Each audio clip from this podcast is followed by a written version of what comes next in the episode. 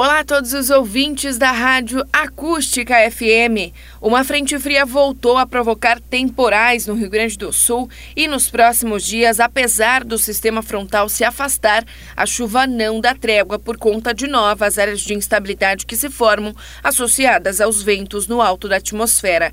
Durante esta quarta-feira tem previsão de chuva a qualquer hora e a máxima fica em torno de 20 graus entre Camaquã e a Costa Doce. Para quinta-feira, os termômetros variam de 15 a 21. Na sexta-feira e no sábado, volta a esquentar à tarde, mas ainda há risco de temporais na região do Rio Grande do Sul. É apenas na semana que vem que os modelos de previsão indicam diminuição significativa nas chuvas nas áreas da metade sul gaúcha.